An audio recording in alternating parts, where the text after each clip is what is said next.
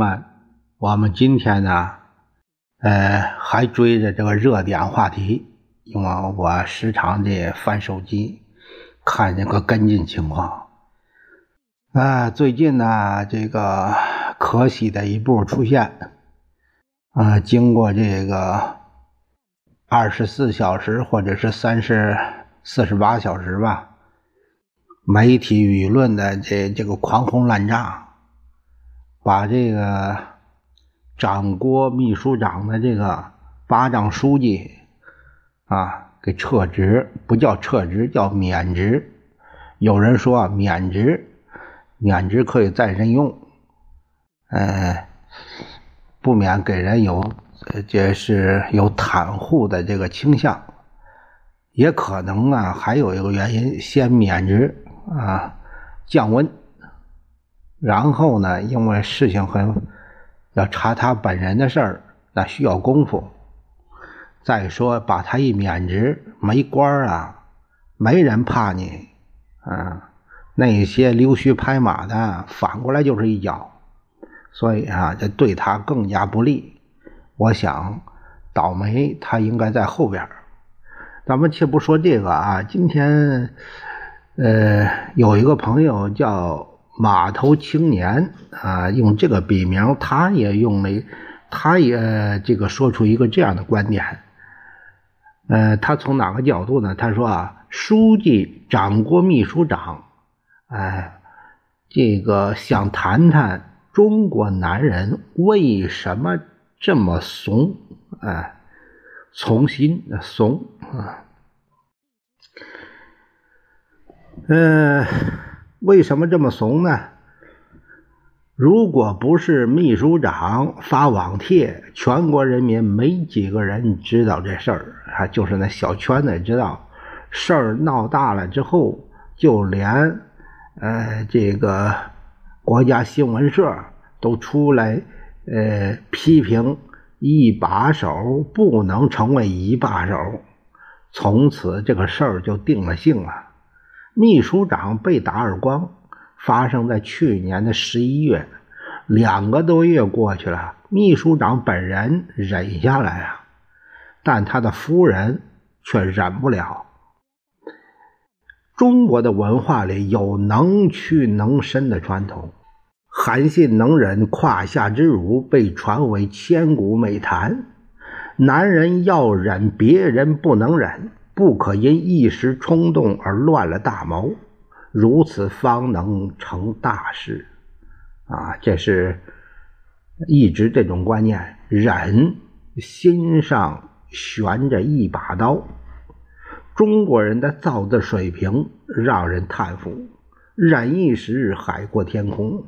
这种熬了千年的祖传秘方、心灵鸡汤，让无数男人成了软蛋。在强权面前逆来顺受，连两根穷骨头都没有了。历朝历代那些敢于反抗、敢于做出头鸟的男人，大部分都被杀光。从基因上来说，现代中国人多是懦夫的后代。达尔文的适者生存论成了用来自欺欺人的借口。很早以前的中国人不是这样的。春秋时，贵族们彪悍尚武，齐国的贵族常驾车护撞，民间也是轻生忘死，一言不合就决斗。孔子、孟子、墨子这些人，没有一个是手无缚鸡之力的柔弱文人。孔子身材高大，力大无穷，单手驾驭烈马的同时，还可以挥舞兵器。墨子更是武林高手，一手创建了中国最早的侠义组织。那时，女人喜欢的男子是高大健硕、卷发浓须、硕人戚戚、以节昌喜。如果有点狐臭，就更好了。尘封泽匹中，女子对美男子产生了单相思。有美一人，硕大且卷；有美一人，硕大且严。可惜啊，春秋时那些生机勃勃、品格高洁的中国人，后来再也没有成建制的出现在这片土地上。连汉唐时那些大气自信的中国人，也慢慢消失在历史长河中。蒙古、满洲人奴役中华近四百年，留下的是无数麻木懦弱、只想活下去的奴隶。南宋灭亡之后，日本人不再尊敬中国人，也有这方面的原因。欧洲传教士利玛窦描述明朝上流社会的人打架，相互殴斗时揪头发。鸦片战争之后，来到中国的外国人看到的中国人胆小软弱，大男子当众啼哭而不以为耻。顺着这些历史脉络看下来，今天中国男人集体懦弱就不足为奇了。秘书长被打耳光之后，只有无尽的后悔，而无丝毫的反击之心，就更正常不过了。被权力扇了耳光，很多人的第一反应很可能跟秘书长一样，傻了。懵了，脑袋爆死了。唯一没有的反应是反击，勇敢的扇回去。因为会想很多，反扇回去会不会带来严重的后果？官位保不住了，地位没了，收入没了，说不定还会锒铛入狱。思前想后，忍了，忍了。若为官位故，所有皆可抛。有没有人会奋起反击呢？有，但绝对不多。为了官儿，为了苟活，有些中国男人真的可以不顾一切。为了男人，为了真理，有些中国女人真的可以不顾一切。余秀华说。中国男人配不上中国女人，这话稍显绝对，但从整体上来说，中国女人确实比男人更有种，敢爱敢恨，不怕牺牲。后蜀亡国之后，末代皇帝孟昌的妃子花蕊夫人哀叹：“十四万人齐谢家。”更无一个是男儿啊！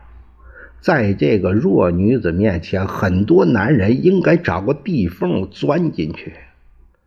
另一个女子更衬托出五谷世人的卑劣。清军兵临城下的时候，柳如是劝钱谦益与他一块儿投水殉国。钱谦益试了一下水，说：“水太冷。”柳如是奋身欲沉池水中，却让钱谦益硬给拉住了。东林领袖钱谦益厚着脸皮投降了。陈寅恪专门为妓女出身的柳如是写书。称他志操高洁，陈寅恪花了十年时间写柳如是，何尝不是对中国文化走向的悲观？当男人们纷纷观察社会风向，像墙头草一样摇摆时，一个古代忠贞勇敢的风尘女子，把以郭沫若为首的男性文人团体衬托的。像一团渣子。陈寅恪应该不知道林兆和陈少敏的事儿。他逝世后五年多，张志新被割喉。这些勇敢的优秀女人，有着不亚于柳如是的品质。这个张志新呢，呃，我们可以百度了解他的壮烈啊，他是在文革中被害死的。陈少敏呢，呃，恕我寡闻，呃，我我也可以百度来了解一下这个人，估计也是一位巾帼英雄。今天也有相当多的女性比男人更有种。女汉子和小鲜肉这两个词的流行，就说明了一切。如果男人足够阳刚勇敢，女人还用做女汉子吗？如果秘书长看重气节，不惜官位，最后还需要他老婆出面发帖举报吗？气节这个词儿用在这样的小官僚身上，我觉得 滑稽。秘书长被打耳光之后，我本来还对他抱有一丝同情，但是当他说帖子是他老婆背着他发的，我对这个男人非常鄙视。这个男人不但怂，而且极端自私。我想到了电影《秋菊打官司》。丈夫被村长踢伤了要害，秋菊不怕麻烦，不怕威胁，一级一级向上坚持讨要说法。丈夫胆小软弱，总是想大事化小，小事化了，不想让秋菊上访。秘书长被上级打脸，简直就是秋菊打官司的现实翻版。张艺谋拍这部片子。我觉得也是在致敬那些比较轴的中国女人，这个“轴”是双引号的啊。呃，上一篇文章里我说秘书长有这样的妻子是他人生的一个成功，但是今天我要收回这句话，这样的怂包软蛋男人配不上这样的老婆。俞敏洪说：“中国女性的堕落导致整个国家的堕落。如果这种逻辑成立的话，那么尹志平也可以指责小龙女不守贞洁，罔顾各行各业主导力量都是男性这个事实，把社会堕落的问题甩锅给中国女人。这样的男人，我觉得很不男人。”有人可能不同意我的这些观点，但千万别说中国男人里也有威武不屈、敢打敢拼的好汉呢。七亿男人里面，要是连少数勇敢者都出不了，那这个群体真没救了。但是从趋势和整体上，中国男人集体缺钙，瞎子都能看出来。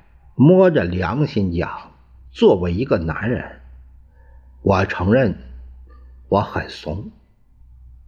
那么你呢？这个是一个一个朋友的这这个议论文章。